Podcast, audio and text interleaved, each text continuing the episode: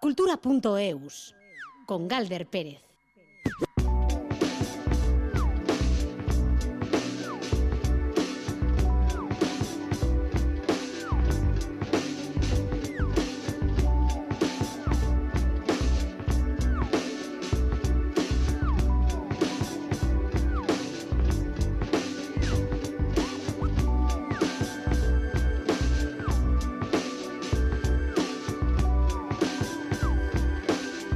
Rachaldeón y seis minutos pasan de las 3 de la tarde. Comienza la sobremesa cultural de miércoles en Radio Euskadi que llega con diversos invitados porque nos vamos a sumergir en lo más dark con el género negro que predomina esta semana en Navarra, por un lado, con la celebración en el Baztán de Ilbelcha y además la capital que acoge Pamplona Negra. Esperamos en unos minutos a su directora, a Susana Rodríguez. Además también vamos a charlar con Álvaro Granda, el músico Donostiarra, que se ha venido de Holanda con su jazz y su electrónica, presentando su proyecto Divorce from New York. Y cómo no, además, lo último de la actualidad cultural con José Ignacio Revuelta y Asier Iriarte la dirección técnica, Esther Murelaga en la producción de redacción.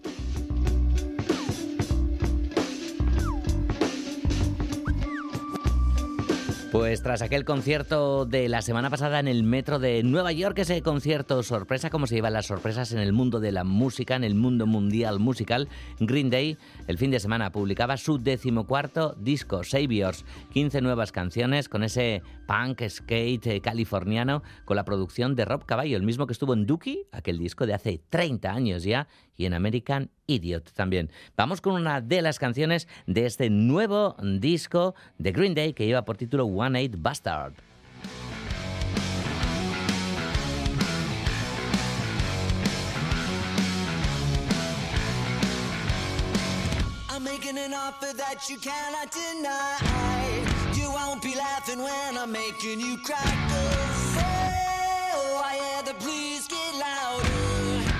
of a bitch, you're gonna beg and cower.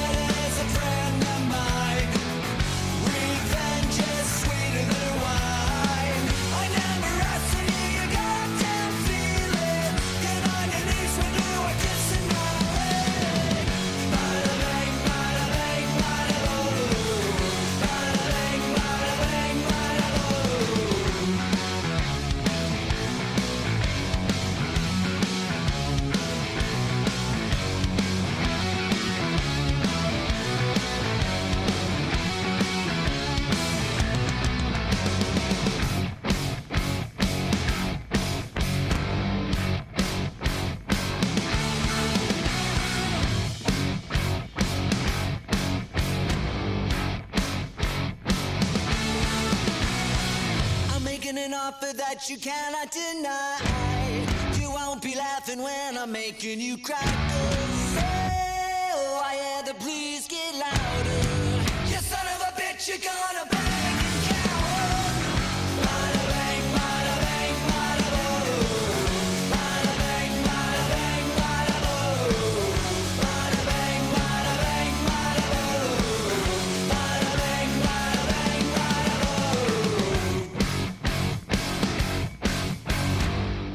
Saviors es el título del nuevo disco, el decimocuarto disco de Green Day, su anterior disco Father of All Motherfuckers pues fue bastante pinchazo para el trío. Ya llevaban como un tiempito que no cuajaban demasiado, incluso tachados de verbeneros y demás. Y ahora pues vuelven con este nuevo álbum y con canciones como esta tan pegadiza, en la que, bueno, le vemos un punto corleoniano al asunto, ¿no? Con eso de la venganza, vendetta is a friend of mine, la venganza es mi amiga y revenge is sweeter than wine.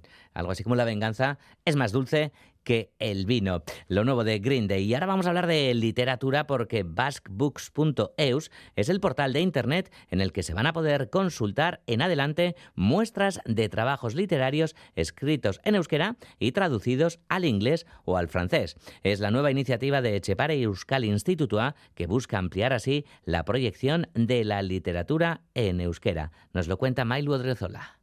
Este nuevo portal no es un catálogo al uso, no es un directorio y tampoco es una antología académica. Es un portal donde se muestra una fotografía de la literatura en euskera más reciente que ofrece la posibilidad de conocer a los autores y sobre todo a la obra escrita originalmente en euskera. Y todo ello en inglés. Irene Larraza es la directora de Echepare Euskal Institutua. Hau, gure ustez, denontzako tresna osagarri gaur egungo euskal literaturaren laginen erakusleio bat e, izan nahi duena, ez? Zabalkundean lagunduko duena eta profesionalentzako ere ba, e, interesa baduena, ba, lagin horiek erakutsita, kanpoko editorek itzuli eta argitaratu dezaten sustatzeko. El objetivo es claro, mostrar lo que aquí se hace en el extranjero, dar a conocer a los autores y a su obra y fomentar la traducción de estas obras a otras lenguas. Duela urte batzuk konturatu ginen, itzulpengintzaren gurpila honetan sartzea oso zaila dela, hasiera hasierako urratsa, ba, itzul, itzulpena bera dela, ez? Lagin baten itzulpena erakutsi izateko zer lan egiten duen euskal e, euskeraz idazten duen autore autore batek. Echepare Institutua puso en marcha en 2021 una convocatoria para que los interesados puedan traducir al inglés muestras de libros literarios que se han escrito, como decimos, íntegramente en euskera y ahora llega este escaparate para mostrar el trabajo realizado, una herramienta que reclamaban los propios autores. Bingen Zupiría, consejero de Cultura.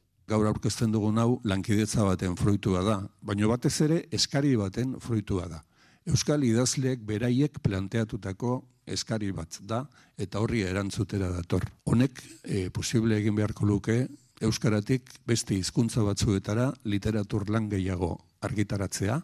Es un portal que está dando sus primeros pasos y que de momento recoge 30 referencias, las que se han traducido gracias a la convocatoria desde 2021 y los premios Euskadi de literatura escritos en euskera y que se han tomado como referencia. Y menea con el cumpra. ¿Qué es lo que dice? ¿Eso qué cosa es?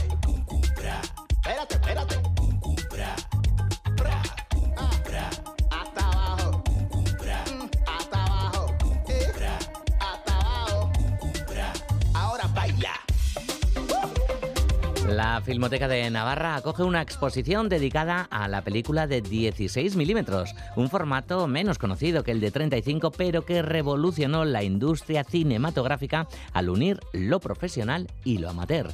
La muestra hace un recorrido por la historia de este formato y su uso en Navarra desde que se inventó hace un siglo. Además de la muestra, también se han organizado diferentes ciclos de proyecciones de películas. Nos lo cuenta todo Itziar Lumbreras. El cine, pero en este caso el filmado en 16 milímetros, protagonista de la exposición que se puede ver estos días en la Filmoteca de Navarra. La muestra hace un recorrido por la historia del 16 milímetros, poniendo el foco en el uso que se hizo de esta película en Navarra. Patricia Gorosquieta es comisaria de la exposición y técnica del archivo filmográfico. Es muy importante porque, bueno, aparte de que acaba de cumplir 100 años, que ya son unos años y siendo una de las artes más jóvenes, lo que es el cine, cómo ha influido también y cómo lo ha acogido la sociedad y lo ha integrado a la hora de rodar, filmar escenas tanto familiares como también se han filmado películas. Y es que más allá de su uso profesional, el 16 milímetros se utilizó para grabar escenas familiares, costumbres y fiestas rurales que se han ido recopilando y guardando en el archivo. Sí que hemos ido encontrando poco a poco películas familiares la familia Herrea que se fueron eh, a finales de los años 20 se fueron a Filipinas. También pues escenas de hasta de famosos que una familia filmó en la Plaza de Toros en los años 60 en la que podemos ver a Orson Welles, Charlton Heston, Titi Saboya y ver acontecimientos igual de aquellos años, ¿no? En 1928, 1936 del tributo a las tres vacas y demás, como que nos sitúa en otro tipo de historia del cine como mucho más cercano y, y humano que lo que es un, en ver películas en 35 milímetros que siempre lo asociamos como a cine más comercial. En la Navarra de la década de los 50 y 60, el 16 milímetros se extendió gracias a los cines parroquiales, que proyectaban películas en colegios, hospitales, la cárcel o el seminario, después de ser sometidas, eso sí, a la censura de la época no terminaban de llegar nunca enteras las películas porque al final siempre pasaban como un control el parroquiano de turno pues que tenía que cortar los, los cachos de película que no procedían o todo lo que fuese un poquito como salido de tono. O esos besos que no se podían exhibir y demás. Guardamos en el archivo esos cortes que se hicieron de esas películas. Ya no estamos en aquellos tiempos de censura. Y haces es como interesante también tener guardados esos fragmentos de aquella censura que se hizo en su momento pues ahora es como muy curioso películas, muchas de ellas comerciales que se han seguido rodando en 16 milímetros, como Living Las Vegas, Mi hermosa lavandería, El último rey de Escocia o El mariachi, entre muchas otras. La exposición muestra fotogramas de películas domésticas, carteles originales de películas comerciales, cámaras y proyectores antiguos, material de rodaje y un gran mural pintado por la ilustradora Lieva Nagogni, que refleja en una línea de tiempo los 100 años del formato. La muestra 100 años de cine y patrimonio en 16 milímetros se puede ver hasta el 29 de febrero en la Filmoteca de Navarra. Cultura.eus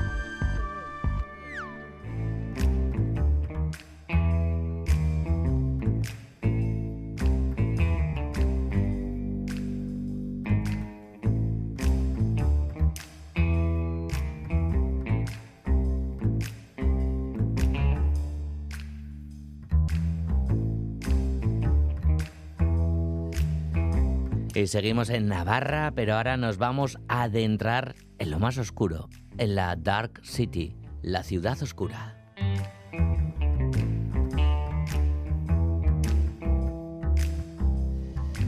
Este es el lema de la décima edición del Festival de Literatura y Cine Pamplona Negra que se está celebrando durante toda esta semana en Iruña. A pesar de ser joven, es uno de los festivales más importantes de todo el estado. Y para hablar sobre su programación especial, vamos a saludar a su directora, a Susana Rodríguez, que siempre la imaginamos, yo que sé, con gabardina, sombrero y demás. Susana, ¿qué tal estás? Arracha Aldeón.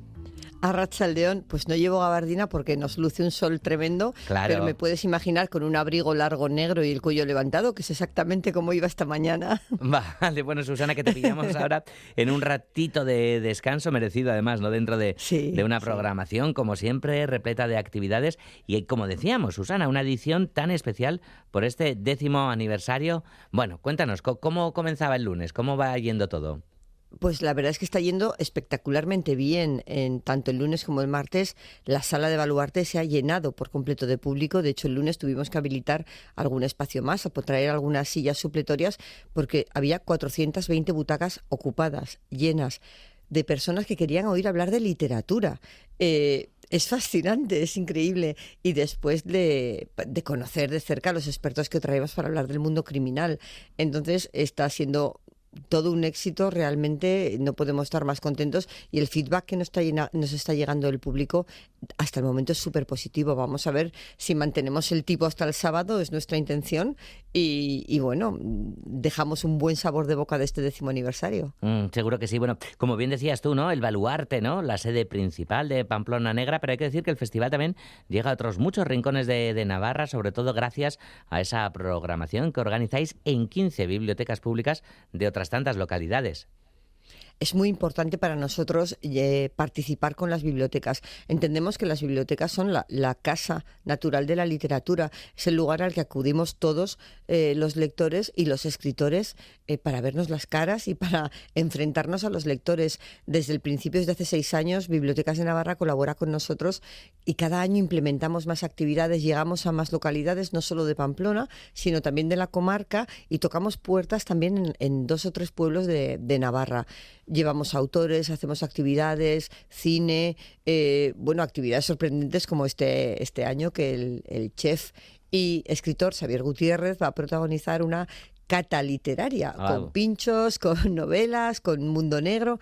Va a ser súper interesante. Mm. Bueno, eh, como decíamos antes, este año eh, el, el lema es eh, The Dark City, eh, pero no habéis eh, invitado a, ningún país, ¿no? No sé qué tiene, qué tiene la ciudad, eh, Susana, que, que convierte, que la convierte, ¿no? En un espacio tan, tan misterioso, tan oscuro, ¿no? Tan negro, donde, donde pueden ocurrir y de hecho ocurren tantas cosas. La ciudad es la cuna de la novela negra moderna y del cine eh, de misterio moderno.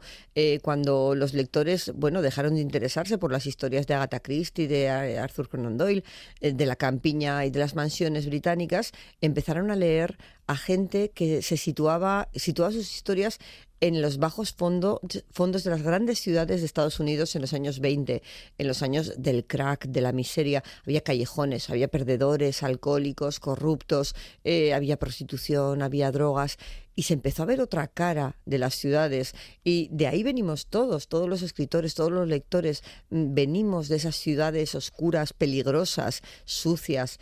Eh, y aunque, bueno, la novela negra como un ser vivo eh, ha evolucionado, la ciudad sigue siendo cuna de las mejores novelas negras que tenemos. Nos ha parecido que en un evento tan redondo como es el décimo aniversario, teníamos que trascen- trascender cualquier país y darle su sitio a quien lo merece, que es nuestra madre, que es la ciudad. Mm. Por hacernos a una idea de mm, cómo es un día de, Pamplona Negra, un día además entre semana, ¿no? Que, que parece que, que no suceden tantas cosas y demás.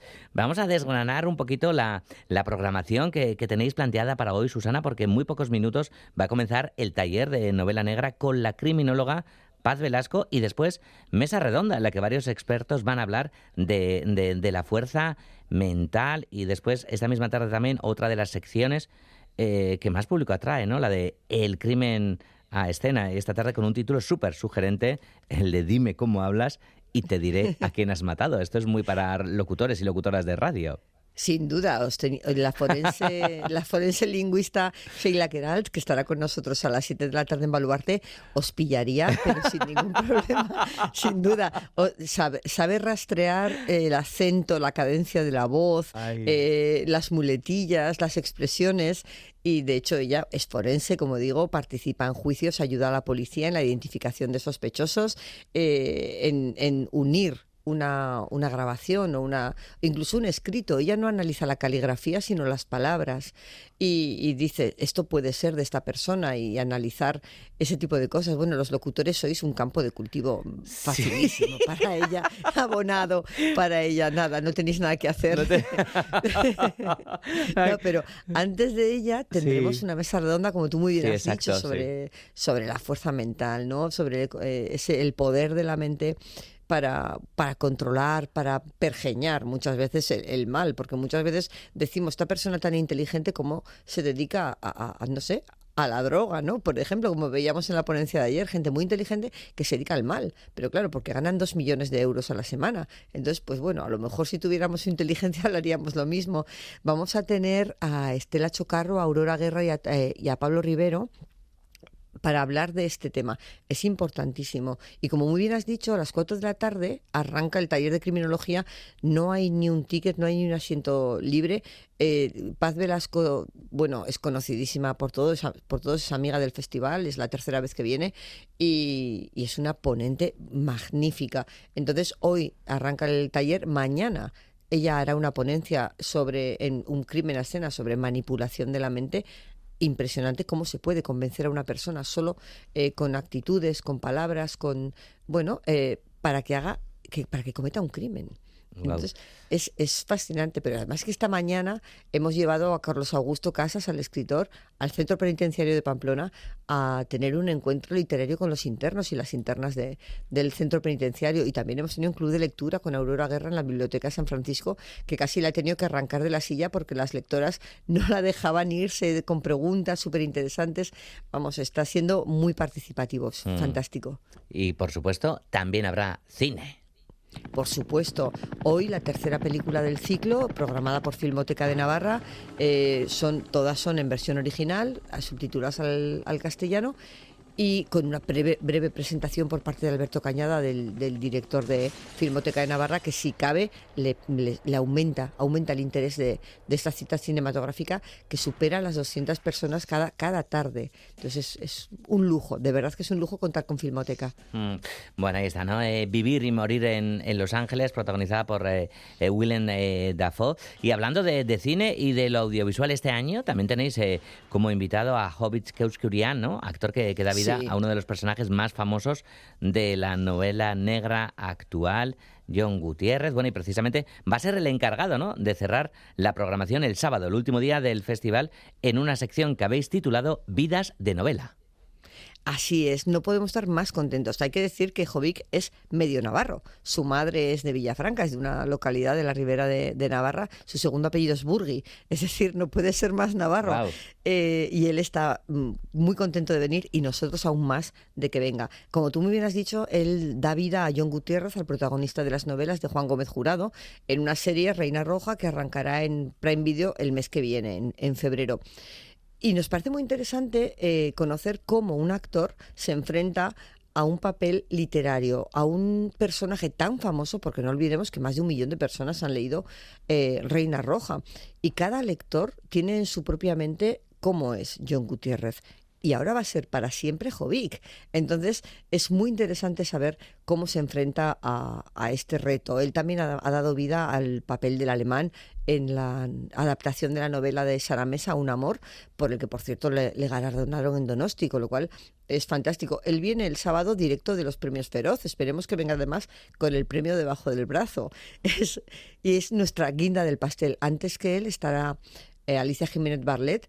Eh, y vamos a hablar del universo de Petra Delicado. Petra Delicado también es protagonista de series de televisión, tanto aquí como en Italia, de grandísimo éxito. Aquí Petra Delicado fue Ana Belén y, Santiago Segura fue Fermín Garzón.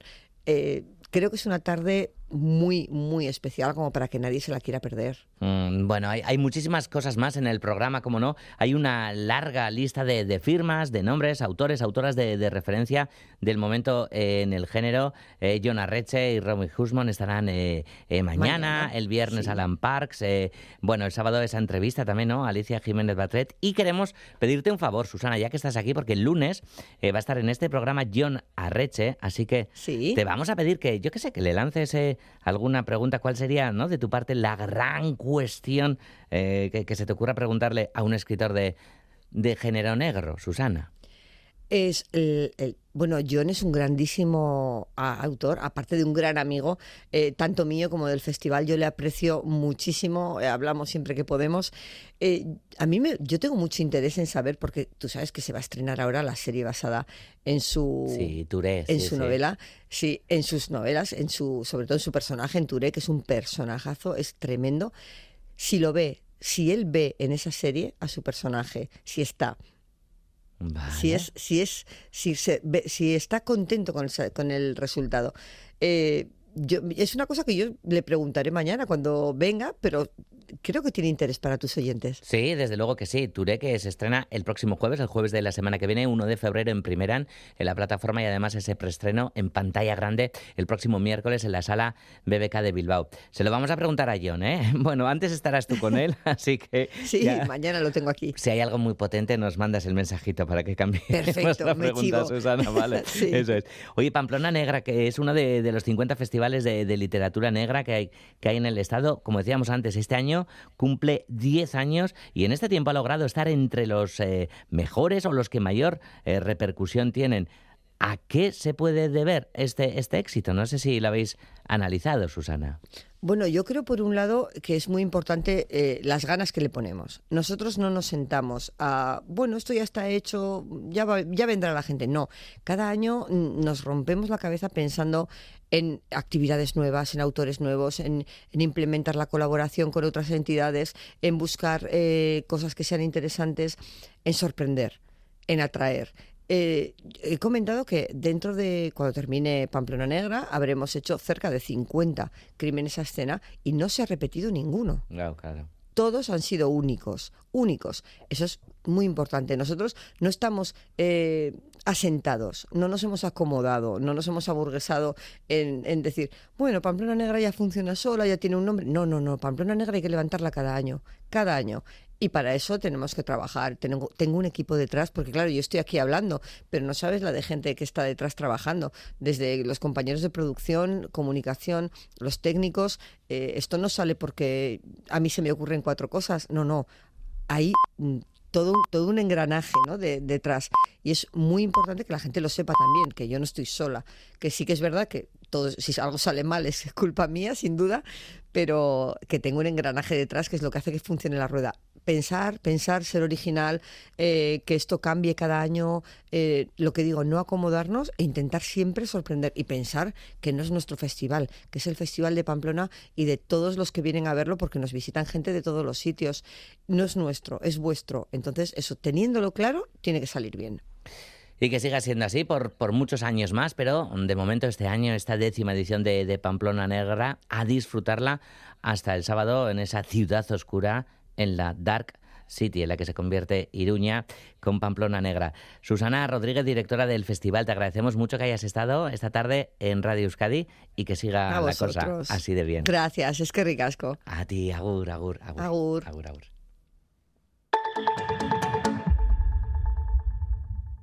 El 9 de junio es día de elecciones al Parlamento Europeo. Si eres residente en España y ciudadano de la Unión Europea, puedes votar. Para ello debes figurar en el padrón municipal y manifestar la voluntad de votar hasta el 30 de enero si no lo has hecho anteriormente. Consulta en tu ayuntamiento y sigue las instrucciones enviadas por la Oficina del Censo Electoral. Encontrarás toda la información en el 900-343-232. Ministerio del Interior, Gobierno de España. interior.gov.es Pachi Alonso y Lurre Recondo tienen mucho que discutir. En el debate del Conquist 20. Con los eliminados. Con los ex en Prime. Con los conquistólogos más locuaces. Con imágenes exclusivas e inéditas. Los mejores avances. Las redes sociales. La polémica de los juegos y del reality del lunes. Os esperamos en el debate verdadero. El del Conquist 20. Esta noche en ETV2. 20 al 20. Que sí. Que sí. Etor zaiteze atzeu azokara. Euskal Herriko Unibertsitateko orientaziorako azoka. Eunda sortzi gradu eta askoz gehiago. Urtarriaren hogeita zazpian donostian, otsaiaren iruan gazteizen eta amarrean bilbon. Etortzekoak dituzu bizitzako urterik onenak. Informa zaitez ehu.eusen. Euskal Herriko Unibertsitatea. Aurrera. Premio Marcelo Gangoiti. Más de 25 años apoyando el desarrollo de la pequeña y mediana empresa de la margen izquierda y de todo el País Vasco. Musquiz 26 de enero. De la mano de EITB. Bienvenido a Pio en Galí. Aquí vivimos el esquí a fondo, dormimos esquí, comemos esquí, cogemos del esquí y Tchaikovsky. Y otras actividades diferentes al esquí. Sí, y Piau, la estación más alta de los Pirineos franceses. Más alta igual a manto de nieve natural. Natural igual a manto de nieve natural. Bien dicho. Reserva en Pío en Galí en enpi.com.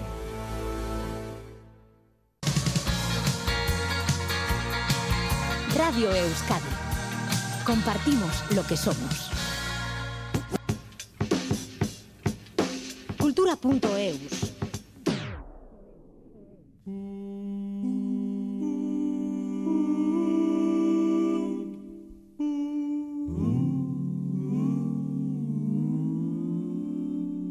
Ayer se presentó la edición número 47 de las jornadas de teatro de Eibar que se van a celebrar entre el 14 de febrero y el 21 de marzo. Oh, oh.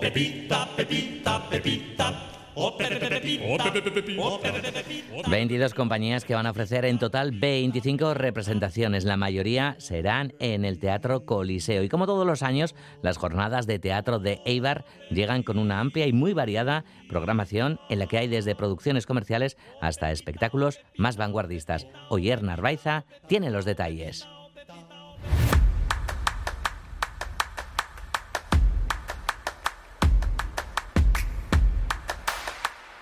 Anabel Alonso será la encargada de abrir las jornadas de teatro de Eibar el 14 de febrero con una charla sobre la resiliencia. Al día siguiente, la actriz Santurciarra interpretará a la Celestina en una adaptación de la compañía Secuencia 3.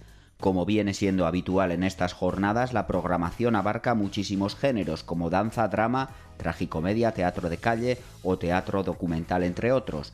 En la oferta tenemos desde teatro clásico a espectáculos vanguardistas. José Luis González, Pospolo, programador de las jornadas. Nosotros mezclamos todo, o sea, tenemos desde espectáculos que rompen un poco las fronteras que se establecen entre distintas disciplinas artísticas. Pongamos por caso, pues el Vamos que nos vamos de Golden Upper Quartet, que están en su último año y han organizado una fiesta y se despiden. Ese espectáculo que está entre lo musical y lo teatral. Tenemos el, el Mira Adi de Loral Diac, en el cual rescatan la figura de Eulalia Baitua, la, la fotógrafa de, de principios del siglo esa variedad lo inunda absolutamente todo en la programación. Tenemos la obra Badún, vanguardista, teatro sensorial, teatro con música. Tenemos clásicos, está la obra de teatro La Guerra de nuestros antepasados de Miguel de Delibes. O tenemos a Leandre Clon, pues con Leandre Rivera a la cabeza, uno de los mejores espectáculos de payasos que en estos momentos pues, se puedan encontrar no solo en el Estado, sino en Europa.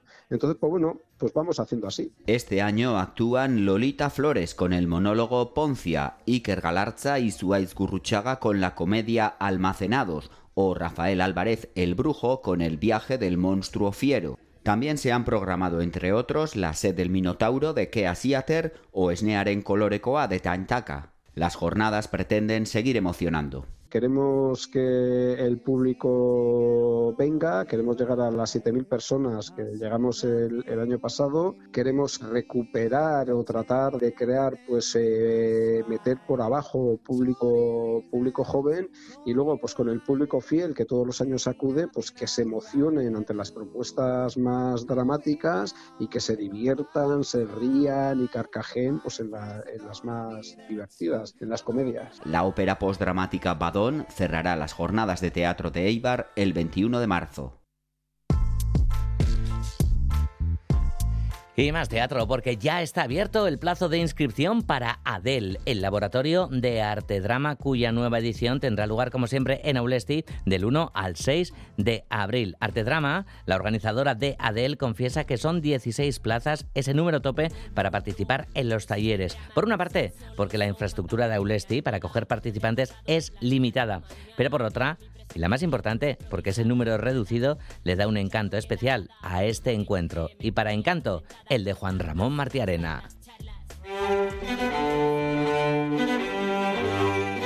Adeles, en resumidas cuentas, un encuentro de las gentes del teatro en euskera, actores, directores, dramaturgos y aficionados. El principal objetivo de este encuentro es intercambiar experiencias y conocimientos en torno al mundo del teatro en euskera. Como siempre, los talleres serán la piedra angular de este encuentro. Talleres conducidos por seis profesores de lunes a sábado, con un total de 48 horas de aprendizaje. Ainhoa Alberdi, Amaya Bono, Amaya Lizarralde, Iñaki Ciarrusta, Kepa Errasti y Ander Lipus, alma mater de Adel, son los profesores de esta décimo novena edición. La temática muy diversa, por ejemplo, el poder de las palabras, jugar con la imaginación o teatro y psicología. Son algunos de los temas de los talleres. El primero, comandado por Ainhoa Alberdi, trata sobre el buto, una danza japonesa. Ander Lipus. Butoa da dantza bat Hiroshimaren bomba eta gero batez ere katsuo onok sortutako dantza, eriotzaren dantza deitzen den antzerak dantza garaikide bat da, nahiko bitxia ikustekoa, nahiko interesgarria lan egiteko eta berarekin hasiko dira ikastaroak. Otros ejemplos, irudimenarekin jolasten jugando con la imaginación y psicología eta antzerkia. Irudimenarekin jolasten, amaia lizarralde, donostiarrak, txehotzen teknikak landuko ditu. Ja beste ikuspuntu bat da, antzerki ikusteko beste modu bat. Gero Iñaki Ziarrusta, Bilbotarrak, teatrokoak psikologia eta antzerkia deitzen den gaia jorratuko du. Alde psikologikotik bideratuko ditu frustrazioak edo sorkuntzan autoestima arazoak edo blokeoak edo segurtasun ezak ekartzen dituen arazoak ba, hori nola ekibin. Tan solo hay 16 plazas, un número reducido pero adecuado a lo que es Adel y a la infraestructura de Aulesti, ya que los participantes comen y duermen en el albergue del pueblo.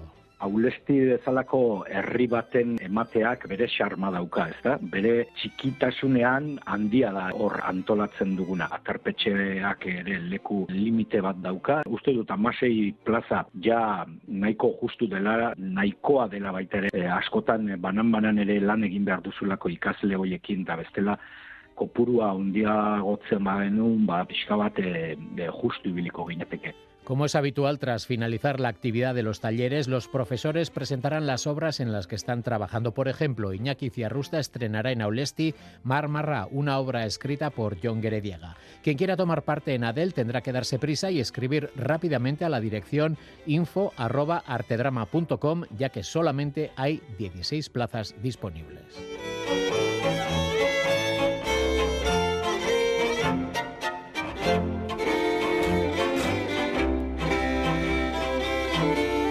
Y del teatro nos vamos a la música. Esperamos en unos minutos a Miquel Izarra para hablar de obituarios, de gente que se nos ha ido del mundo de la música. Pero antes queremos saludar a alguien que está súper activo.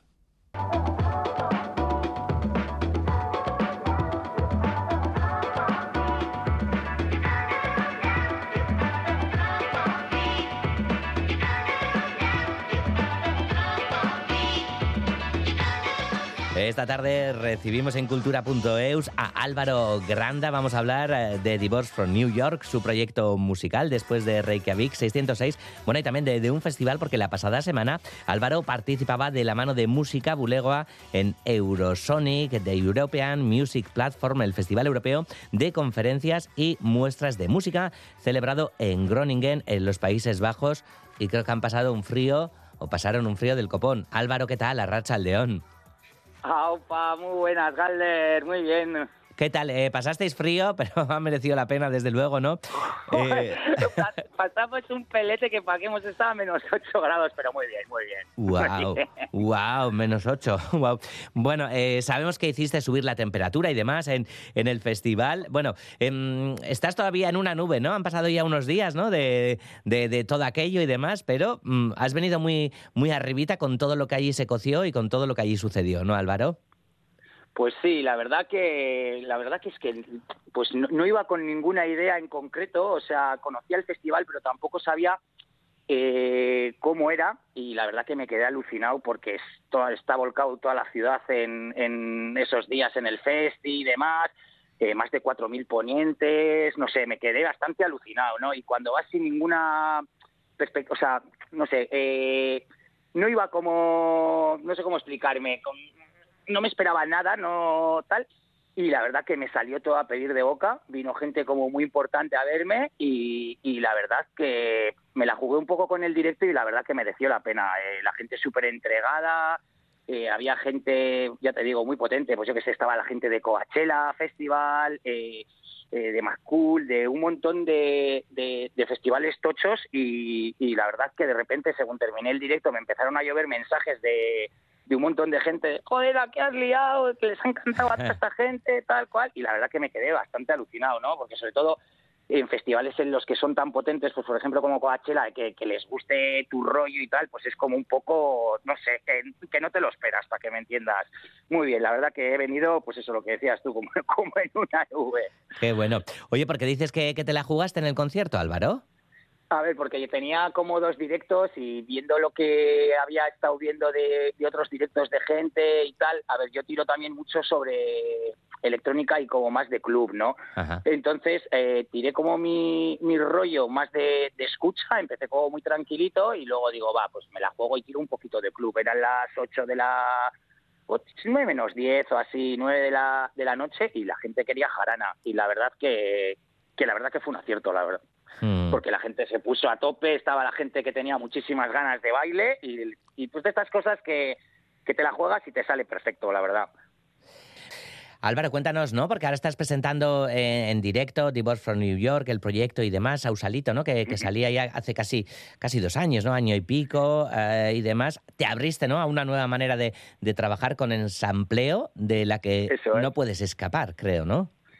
Sí, a ver, estoy presentando ahora, eh, a ver, hay partes del directo que sí que toco de Sausalito, pero es que ahora en abril saco un, un álbum nuevo Ajá. que se va, se va a llamar Brick Lane y va a salir en un sello muy guay de aquí de Madrid, Toconoma, que lo lleva Antonio y, y la verdad que hace también un trabajo increíble. Y estoy más o menos con, con presentando más ese, ese, ese álbum, aunque sí que toco cosas de, de lo de Sausalito. Y sí, el sampling, la verdad que yo siempre he sido de síntesis, de hecho doy clases de, de síntesis modular y demás, y siempre había pasado bastante del sampling, pero bueno, con la pandemia, con un hijo y tal, pues eh, me abrió como unas puertas de a la hora de crear muy, muy rápido que vamos, que, que, ahora solo me dedico a samplear. De hecho, el 80% de la música que compro, o sea, es para, para samplear y llevármela a mi terreno. La verdad que es una, una auténtica gozada. Y, previamente sabes eh, la, la, la, que vas a pillar cuando, cuando compras esa música o te dejas llevar también para, para después pillar de ahí, ¿no? Eh, los fragmentos que quieres para, para los sampleos, Álvaro. Sí, a ver, yo lo que suelo hacer, eh, consumo mucha radio, o sea, consumo mucha radio, a ver, a, a nivel de música electrónica, eh, pues desde la era digital y todo el rollo, se fueron a pique un montón de radios, eh, como si diríamos analógicas, ¿no? Pues, mm. eh, pero hay un montón de radios en streaming y así. Entonces yo consumo un montón de radio, me encanta porque me descubren un montón de temas. O sea, no tengo que meterme, por ejemplo, en una página y tenerme que estar escuchando eh, cinco horas para encontrar cuatro temas. Entonces, eh, estoy escuchando la radio y de repente digo, guau, ¿y este tema? Esto me encanta. Este bombo me lo cogería yo, o este bajo, o lo que sea. Y a partir de ahí, eh, os azameo o espero a que digan el tema y ya voy y compro. Funciona así siempre. Mm. ¿Cómo definirías ¿no? Eh, nuestra escena? ¿no? Hablabas antes de que, que, trabajas mucho para clubs y demás, ¿no? La cultura club, uh -huh. uh, que es la que necesita también, ¿no? Eh, música como, como la vuestra, Álvaro. ¿Cómo, ¿Cómo, ves la escena ahora mismo, ¿no? En, en Donosti y, y, en Euskal Herria, extensiblemente. Pues súper potente. El problema que tenemos es eh, que no haya más clubs y que las instituciones ayuden más a que existan esos clubs porque sí que hay una escena de artistas muy potente, o sea, para lo pequeño que es Euskadi, hay un talento increíble.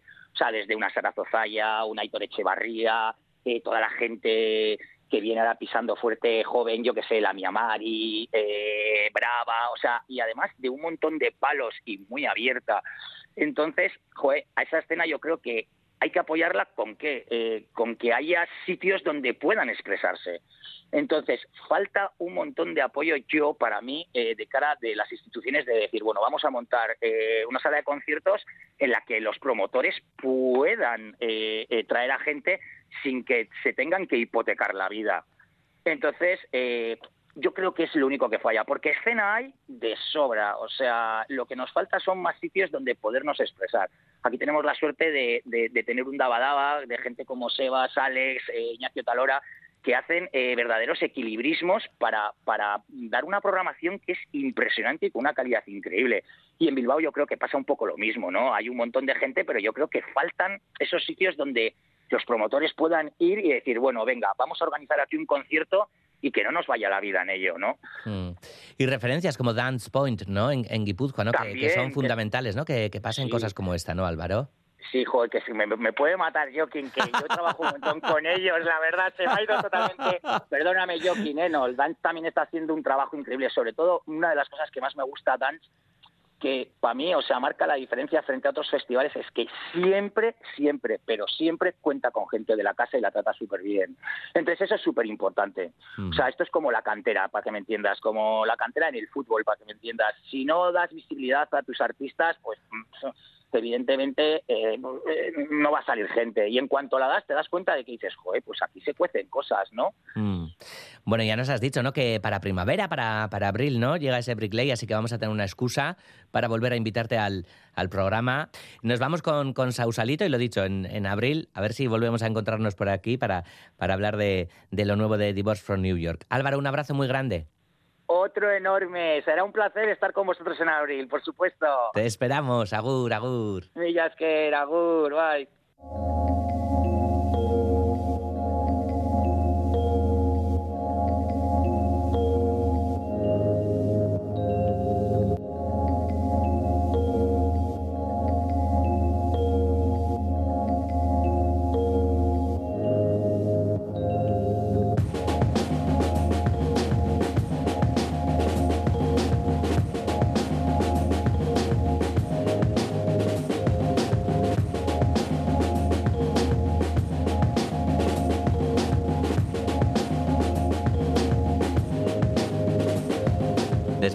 La electrónica y el jazz con Divorce from New York, a la espera de, de ese nuevo disco.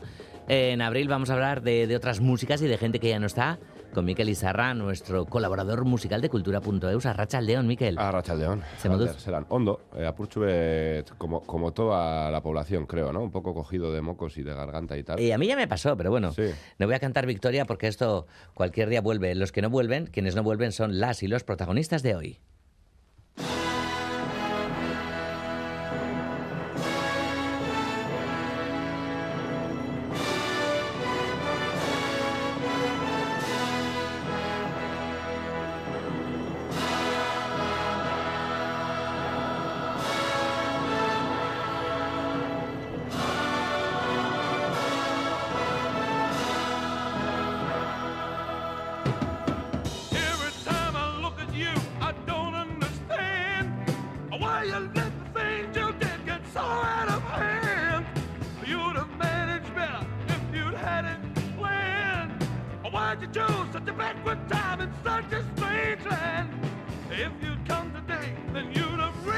Pues Miquel podría hablarnos de musicales, porque ¿te gustan los musicales, por cierto, Eh, Miquel? pues no es mi este género favorito, pero tengo favoritos musicales, ¿eh? Podría traerte un día unos cuantos. Venga. Además, no así muy al uso, digamos.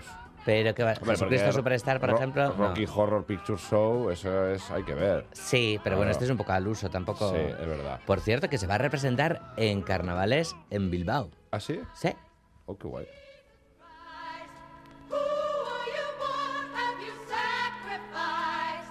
Jesus. Es que había que dejar al coro cantar este momento, como no. Lo hemos traído porque eh, ha muerto eh, hace cosa de dos días Norman Jewison, el director de Jesucristo Superstar. Ha muerto a los 97 años, autor también de, de películas como Hechizo de Luna. Y vamos a hablar de gente que, que se ha ido, gente del mundo de la música. Y como no, queremos eh, comenzar este recuerdo con Maite Idirin, que nos dejaba el, el fin de semana, la de Ugao, y hoy ha recibido la última despedida en Angelu. soon.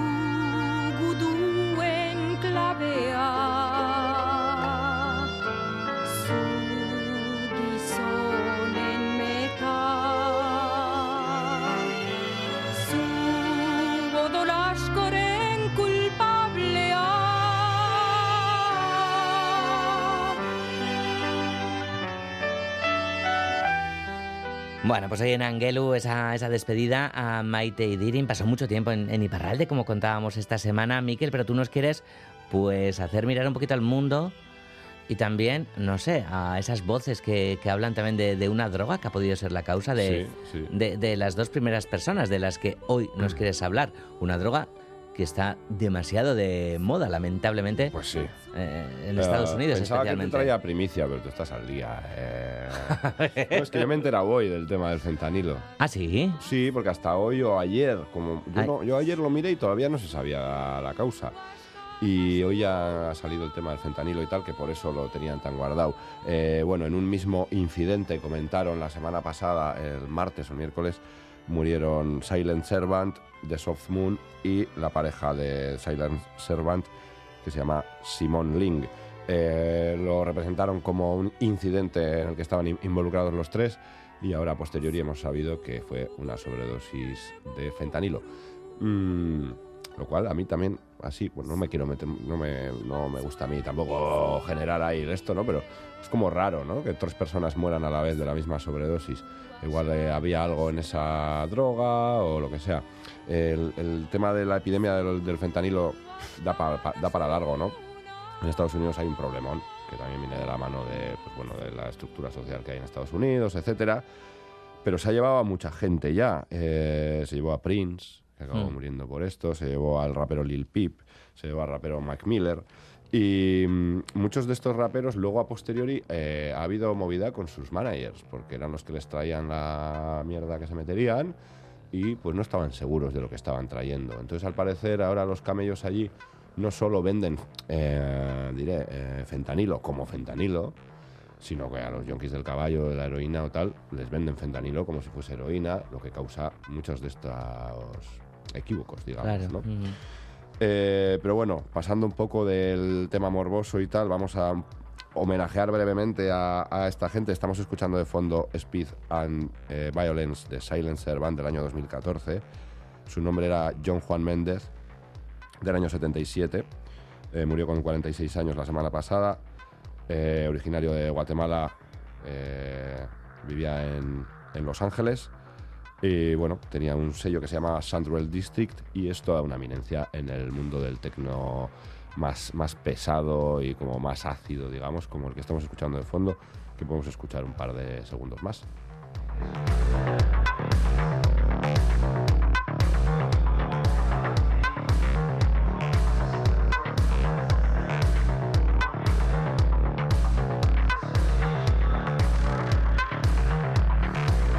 Bueno, pues ahí está, ¿no? John Juan Méndez, ¿no? Eh, como Silent Servant, su, su alter ego, con, con este tema, Speed and Violence, que, que tiene ya 10 añitos porque, porque es de, de 2014, Ujú, Miquel. ujú. Esa electrónica pesada, ¿no? Además de, Sí, de, de y oscura, densa, ¿no? ¿no? Densa, Y- sí. Sí, y fíjate que bueno, es del 14 y desde 10 años después todavía esto es vanguardia, todavía hay gente que lo está asimilando, ¿no? Este tipo de sonidos. Eh, para el que le guste Silent Servant y le guste la electrónica, este sábado en el Kremlin en Bilbao, en 2 de mayo, pincha nuestra amiga Garasi Gorostiaga, una crack del, la- del sonido industrial y del drone, pero que ha aprovechado eh, la ocasión para hacerle un homenaje a Silent Servant. Pinchará solamente Silent Servant durante toda la noche. Vale, esto será el sábado.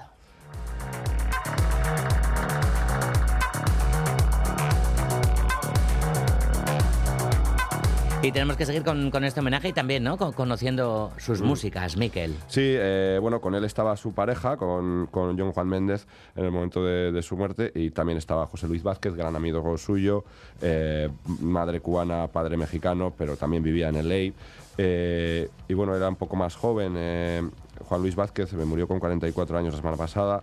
Tenía un proyecto que se llamaba The Soft Moon, que en cuanto a sonidos podemos encontrar similitudes en esa oscuridad, pero definitivamente The Soft Moon hace un, un post-punk que en el año 2013 que salió este tema que estamos escuchando de fondo, se titula Far, eh, fue toda una innovación, pese a que hoy en día la mayoría de grupos de post-punk a los que estamos acostumbrados suenan muy parecido, ¿no? Como podemos tener en el estado AVVV Tripping You o, o otro tipo de bandas. Eh, fichó muy pronto por el sello Capture Tracks, que en aquel, en- que en aquel 2010 era todavía un sello que estaba empezando, aunque posteriori nos ha descubierto grandes artistas como por ejemplo Mac DeMarco. Y nada, nos dejó dos, dos discos muy, muy bonitos que grabó uno en Italia y otro en Berlín, que se llaman Deeper y Criminal. Eh, además de su último disco del, del 2022. Y nada, a mí me- particularmente me gustaba mucho el sonido de Soft Moon, así densito, pero también cantado y con su parte popera. Sí, más melódico sí que es. ¿no? Exacto, sí. eh, um, y nada, lo escuchamos un poquito. Soft Moon.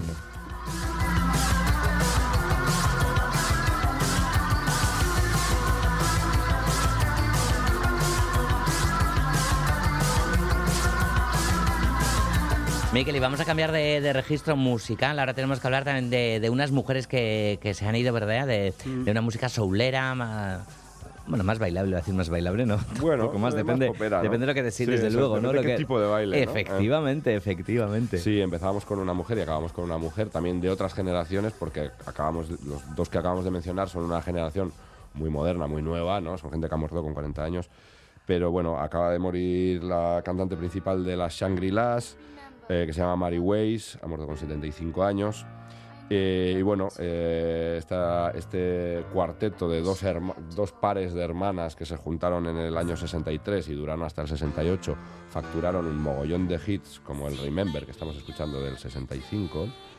Y eh, también parece reseñable que esta canción es esta que se ha hecho tan viral en redes sociales para cuando grabamos un vídeo de alguien que se cae o algo así Mm. y ponemos esto que va a sonar ahora, que es el Oh no, oh no, no, no, no, Ah, no. no ¿No has visto esto? Es súper viral. No sé, sería un Claro, poco... tú grabas un vídeo de alguien que le pasa Sí. algo malo, ¿no? Y le pones por el fondo la canción Oh no, ¿no? Que soy demasiado bueno. No sé, el, el año pasado, no, en el 2021, eh, en TikTok solo generó 114.933 eh, dólares Guau. en un año. Eh, Solo de vídeos de 15 segundos en los que ponían esto que vamos a ver. A ver, arriba, arriba.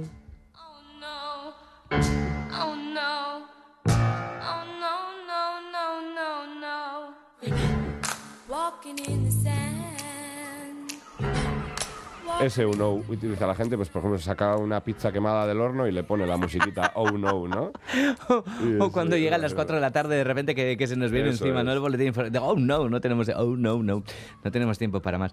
Nos vamos a ir con las sangrilas, ¿no? Con, Eso es. Y la con- siguiente un poco más alegre, a ver. Venga, vale. Bueno, lo que pida, ¿no? La actualidad, no, ¿no? no Lo se que- puede hacer nacimientos musicales, no. Oh, cuidado, ¿eh? Cuidado la- con lo que te comprometas, Miquel. Eso es, sí. Bueno, Miquel, lo que sea, bienvenido serás. Es que recasco ondo izan. Es que gasto zuri gabe. Bihar arte guztioi, agur!